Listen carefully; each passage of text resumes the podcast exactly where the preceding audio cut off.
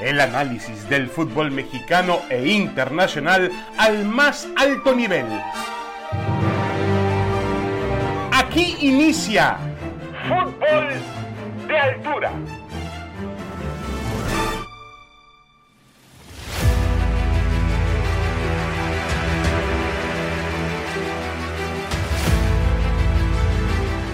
Damas y caballeros, bienvenidos, bienvenidos a Fútbol de Altura. Aquí estamos en el podcast de ESPN, como todas las semanas, en compañía de Roberto Gómez Roberto, ¿cómo andas? Saludos, bienvenido.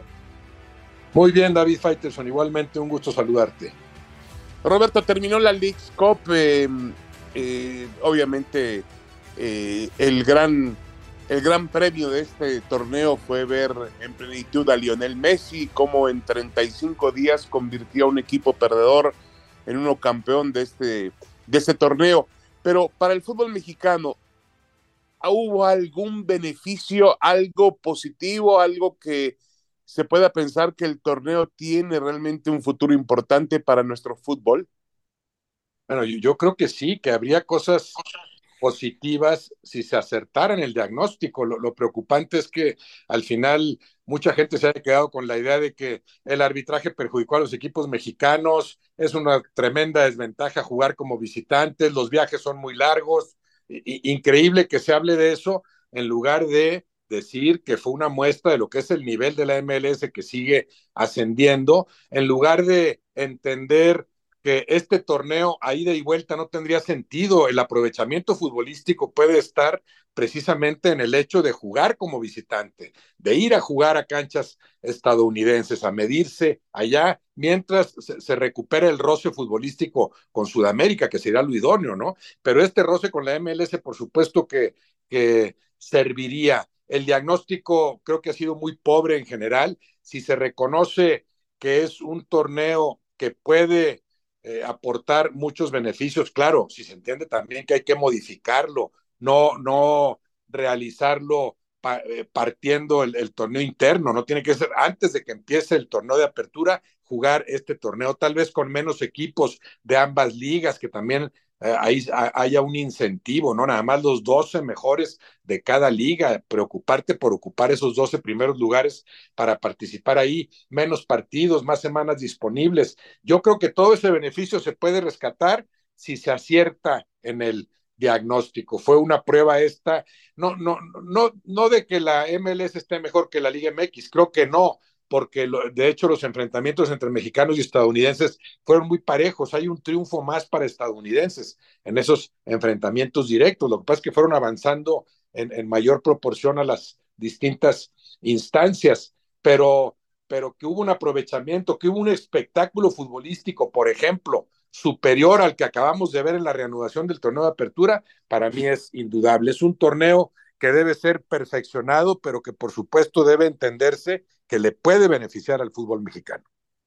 Sí, estoy de acuerdo. Creo que muchos de los equipos del fútbol mexicano partieron a este torneo diciendo, bueno, bajo la imagen de lo que decíamos muchos de nosotros o algunos de nosotros, que era un torneo que simplemente servía para el negocio, que, mm, que, que, que, que no iba a encontrar el fútbol mexicano el nivel y el fogueo. Y yo la verdad me voy sorprendido primero porque he visto en efecto, y me da mucho gusto que así suceda, que la Major League Soccer haya crecido. Eh, tienen muchas ventajas sobre otros, tienen eh, pues la economía de un país como Estados Unidos, el orden, la disciplina, la, la transparencia, eh, realmente tiene ventajas para crecer esa liga, estadios, estructura, infraestructura.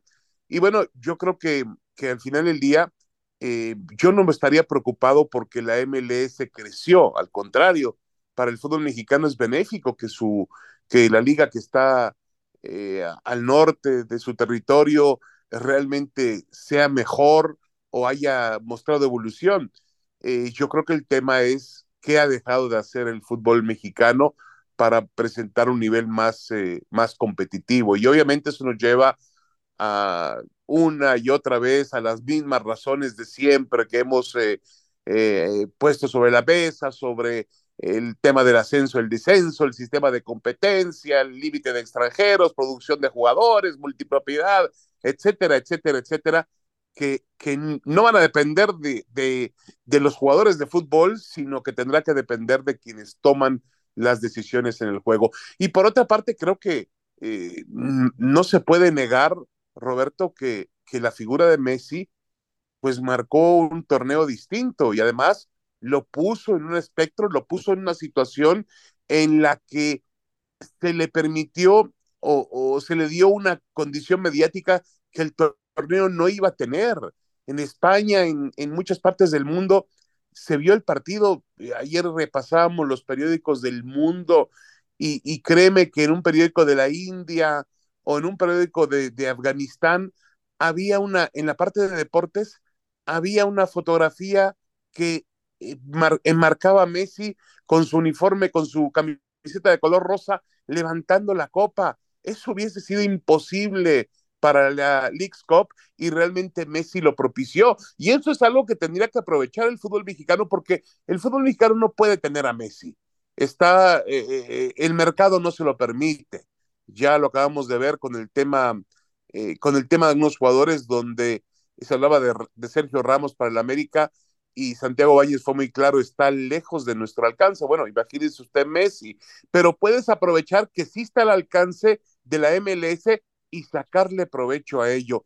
Yo creo que tenemos que conjuntar todas esas situaciones, Roberto, y tomarlo positivo. Mira, eh, parece un detalle, pero el, el, sistema de desempate de partidos de la, de la League's Cup, a mí en lo personal no me desagradó, me parece que es una idea que se puede copiar.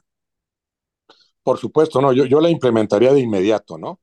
Para, para el siguiente torneo, eh, porque le da otro atractivo a los, a los enfrentamientos, te da un punto extra y además acostumbras a los jugadores a ejecutar penales, eso ya tiene que ser, tiene que estar incorporado en la capacidad de cualquier futbolista, ¿no? El ejecutar los penales. Sí, a mí también me gusta eso, me gusta eso de los empates, bueno, una definición por penales para darle un punto extra a quien se imponga. Y sí, Messi le dio otra dimensión a este torneo evidentemente. Eh, imagínate ahora lo que sería Messi en una Conca Champions o en una Libertadores eh, posible, ¿no? En el, en, el futuro no tan, no tan lejano, por lo que Messi representa. Por supuesto que ahí habría también un beneficio para el fútbol mexicano. Yo creo incluso que esto de la League's Cup es un muy buen pretexto para pulir el sistema de competencia en México. Hay dos medidas fundamentales que se tendrían que tomar para cambiar radicalmente el, futuro de nuestro fútbol, que son el reactivar mecanismo ascenso-descenso y erradicar la multipropiedad.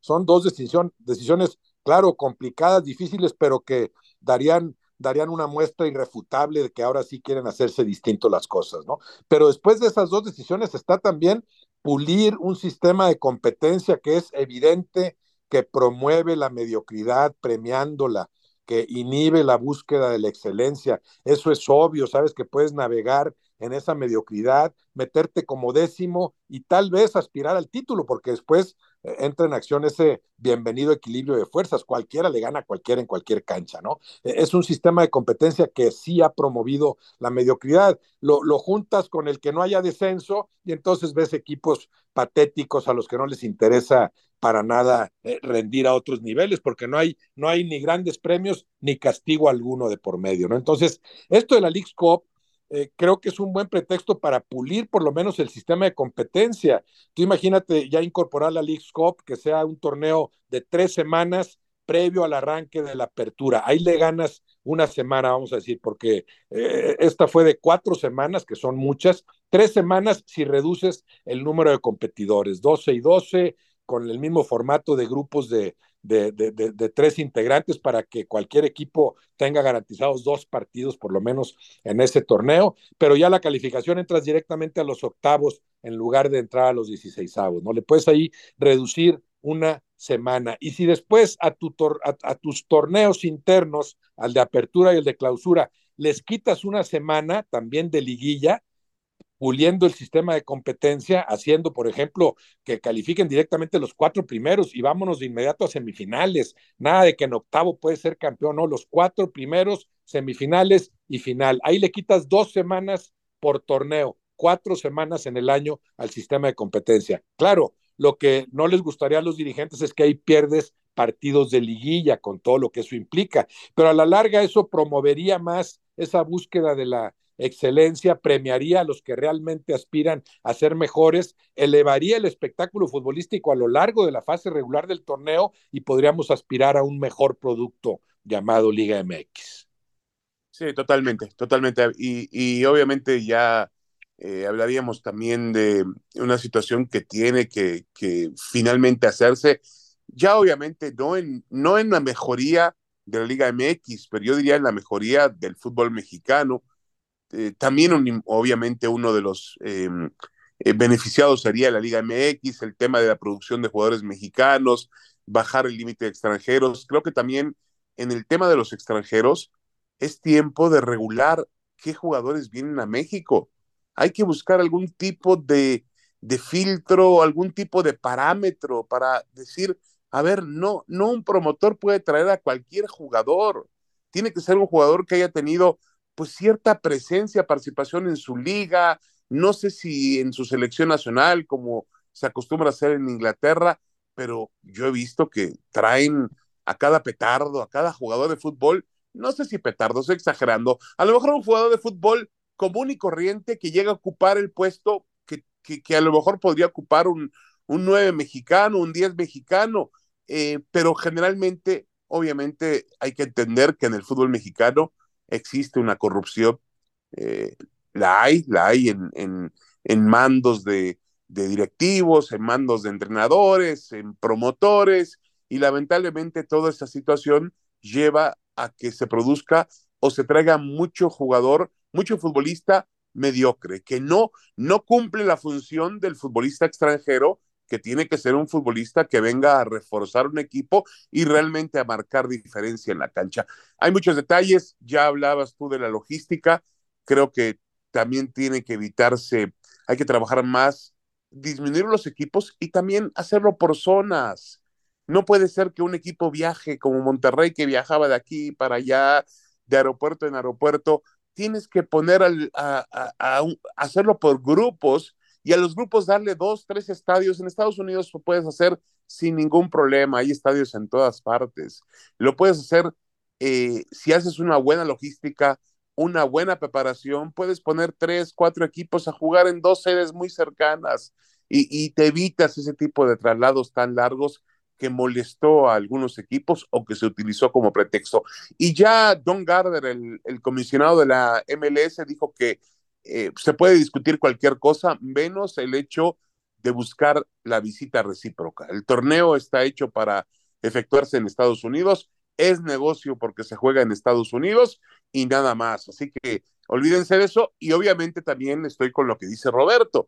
El hecho de ir de visitante, que por favor, tampoco exageremos, para un equipo mexicano ir de visitante a Estados Unidos es de risa. No, es ni, no sientes ni la hostilidad ni el ambiente que pueda sentir un equipo mexicano cuando visitaba Buenos Aires o Río de Janeiro o Rosario o, Montevideo para jugar un partido de Copa o, Santiago de Chile para jugar un partido de Copa Libertadores de América, ¿no? Aquí no hay absolutamente nada. Me lo decía el otro día, platicaba con Nahuel Guzmán, me decía Nahuel, con todo respeto, son pretextos tontos, no, nunca nos faltó nada, ni buenos hoteles, ni alimentación, ni entrenamientos, perdón, ni lugares para entrenar.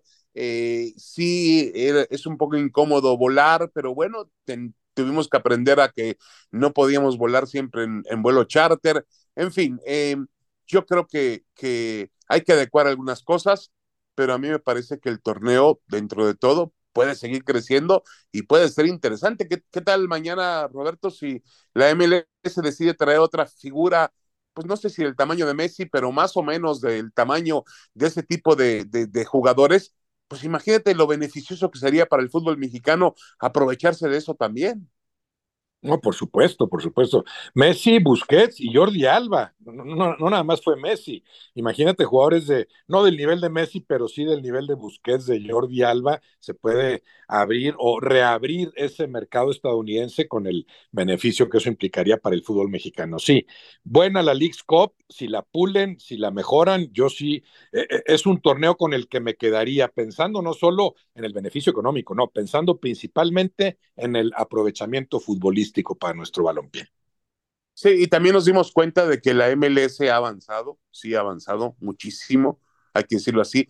No sé qué opinas tú, Roberto, pero a mí me parece que en esa mezcla que hace, que, generalmente se hace mucho en Estados Unidos, de una gran diversidad, vimos futbolistas de, de diferentes naciones del mundo que realmente no son malos jugadores. Ese jugador de Nashville, Mukhtar, el, el más valioso de la MLS, eh, que es un turco alemán, alemán de origen turco, realmente es un muy buen futbolista y, y, y, muchas veces se despreciaba el nivel de la, de la Major League Soccer en ese sentido. Creo que se aprendió de eso y yo insisto, qué bueno, qué bueno, ¿para qué quiere el fútbol mexicano un fútbol pobre como vecino? Ya suficiente tenemos con todo respeto hacia el sur, con lo que hay en Centroamérica que es un fútbol de mucha pobreza, que le cuesta mucho trabajo crecer por diferentes circunstancias. Si el país más poderoso del mundo o uno de los más poderosos del mundo quiere darle prioridad o quiere darle importancia al fútbol, al soccer, como lo llaman,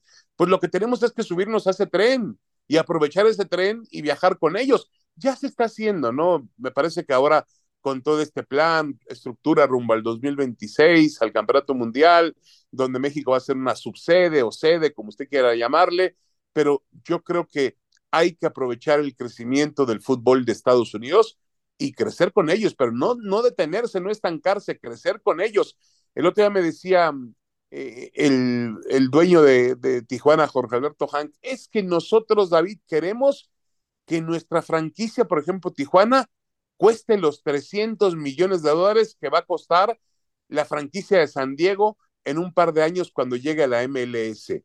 Pero, Roberto, pues si quieren llegar a esos precios o si quieren llegar a esos niveles, pues están equivocándose el camino. El camino no es este, suprimir el ascenso, el descenso o dar un, o generar un sistema de competencia que sea de risa. Es hacer mejor nuestra liga. Sí, sí, se, han, limitado a copiar lo malo de allá. Eh, son culturas deportivas diferentes. La, la, MLS nació así, nació sin ascenso, descenso, nació con la formación de las franquicias y lo han manejado muy bien. En México, en ese rubro, sí habría que eh, imitar o voltear a ver a las grandes ligas en Europa, en donde el mecanismo ascenso-descenso es elemental para fomentar la competencia. Entonces, sí copiar algunas cosas de la MLS, entender lo que están haciendo muy bien, aunque solo sea por el incentivo del negocio, ¿no? Que es como funcionan la mayoría de los dirigentes del fútbol mexicano. Convénceme de que es negocio y le entro. Bueno, ahí está la MLS, demostrándote que puede ser un buen negocio el fútbol bien manejado. Muy bien, hacemos una pequeña pausa. Esto es Fútbol de Altura, el podcast de ESPN. Regresamos enseguida.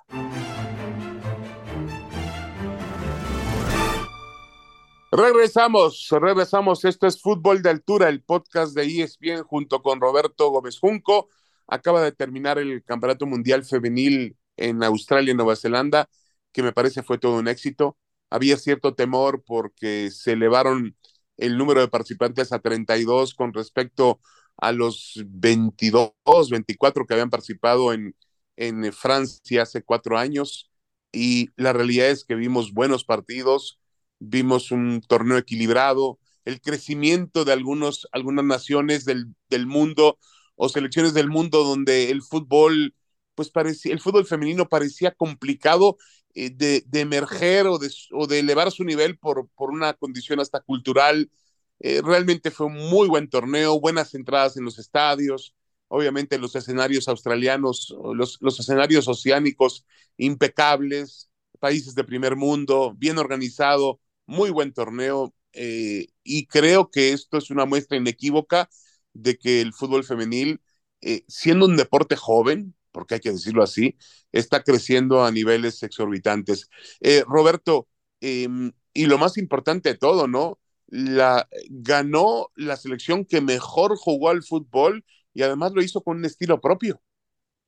Sí, sí, muy, muy buena noticia esa, esa Copa del Mundo femenina, ¿no? Porque se comprueba el crecimiento del fútbol femenil, cómo juegan cada vez mejor. Me gustó esto de que ya surgen las potencias o los aspirantes al título de los diversos continentes. Estuvo la presencia africana, asiática, por supuesto la de Norteamérica con Estados Unidos y Canadá, que, lo, que siempre ha sucedido, ya sabemos, las europeas, que son muy fuertes, y también las de Oceanía, en este caso la, la escuadra anfitriona. O sea, vimos grandes equipos femeninos de los diversos continentes, todas jugando cada vez mejor, con esa limpieza del juego, ¿no? Sigue siendo más leal la forma de jugar de las mujeres, no se ha contaminado ese juego, ¿no? Y por otro lado, la coronación de, de, la selección española que defiende los mismos principios que la selección varonil, es tener la pelota, saber jugar, respetar la esencia del juego, eso a mí me gusta, ¿no? Porque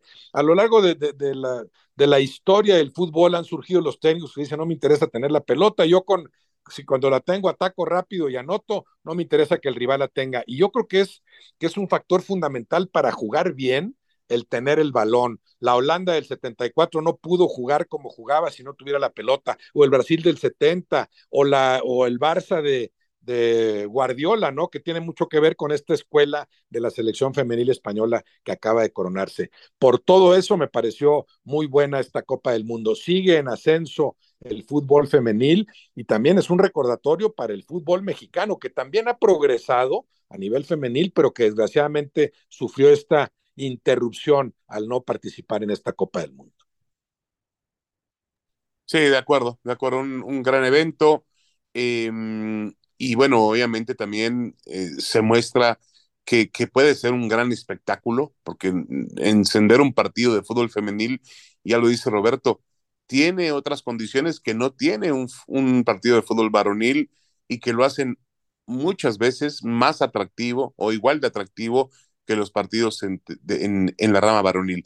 Eh, el tema quizá más oscuro de este torneo fue la, la actuación de Luis Rubiales, el presidente de la Real Federación Española de Fútbol, que en pleno festejo, sin el consentimiento de la futbolista Jennifer Hermoso, futbolista titular de la selección de España, que juega en el Pachuca de, México, pues le dio un beso en la boca, efusivo.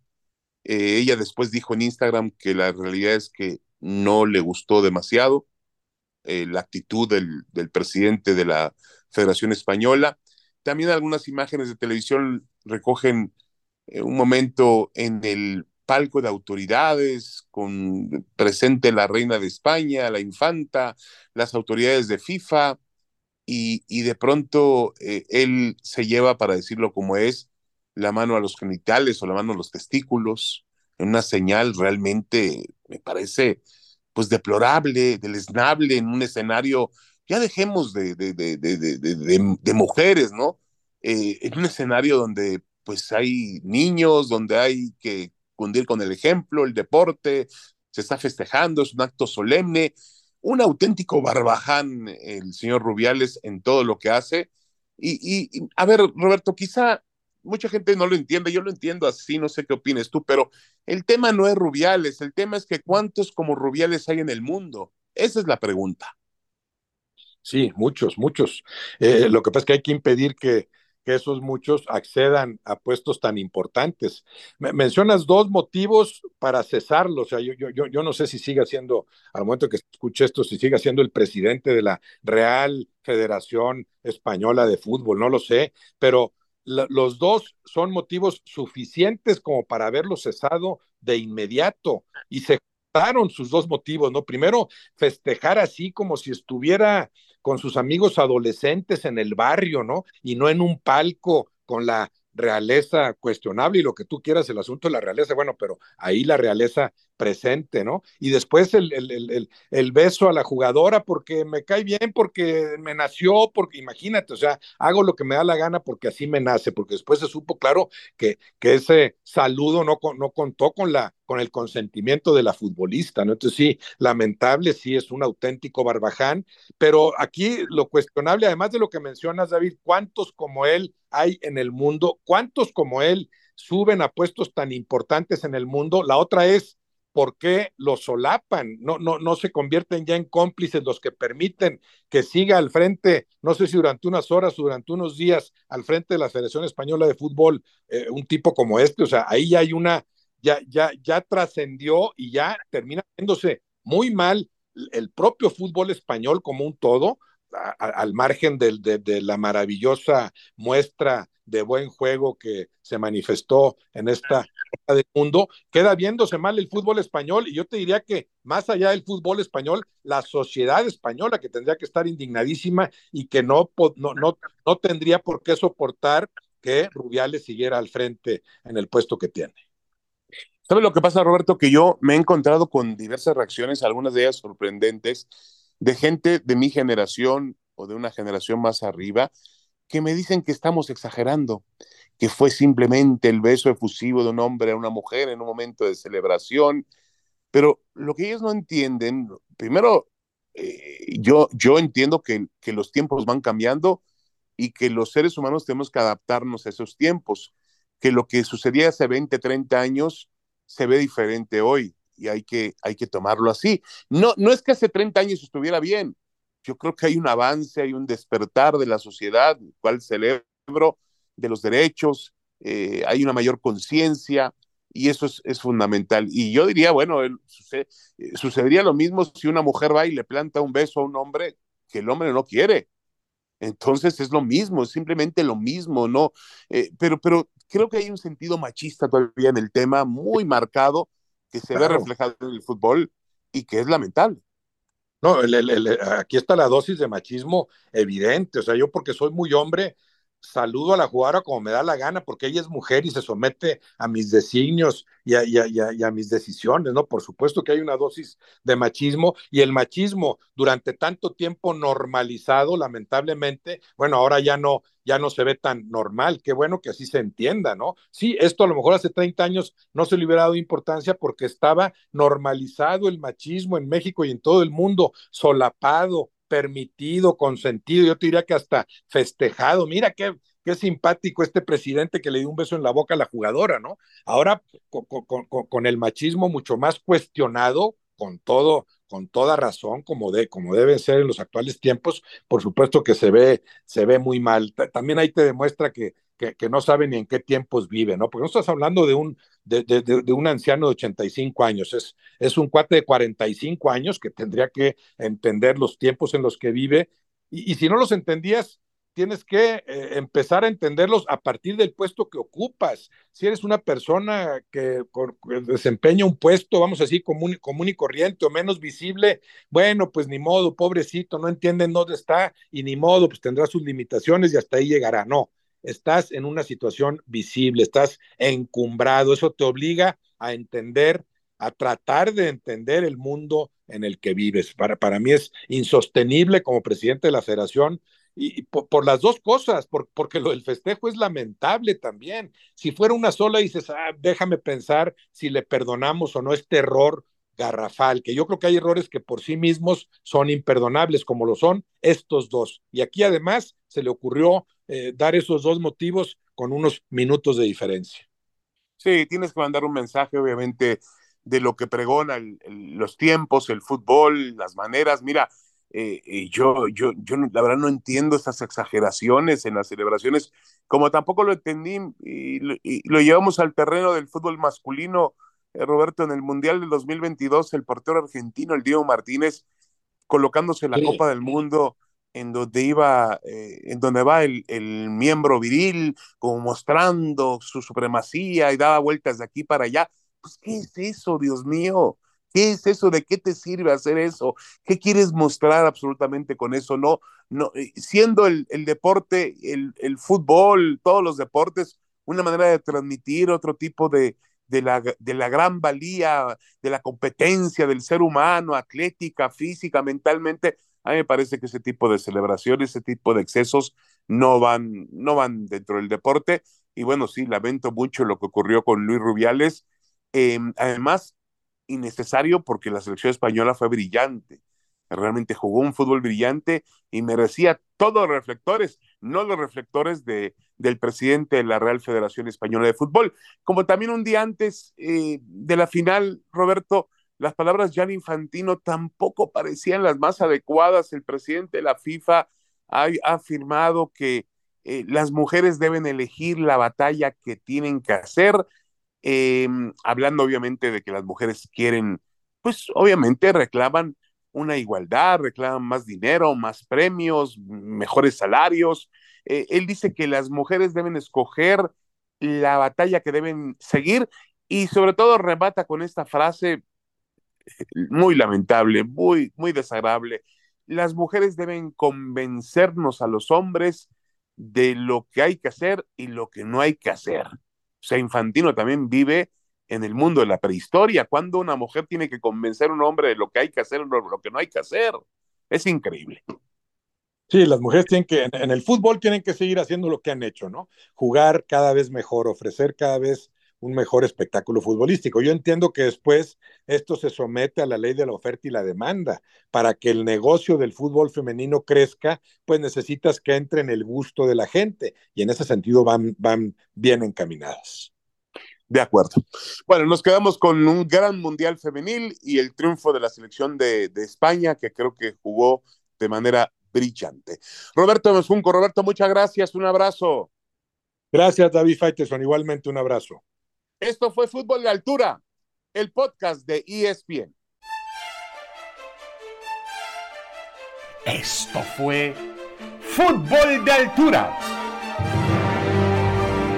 El análisis del fútbol mexicano e internacional al más alto nivel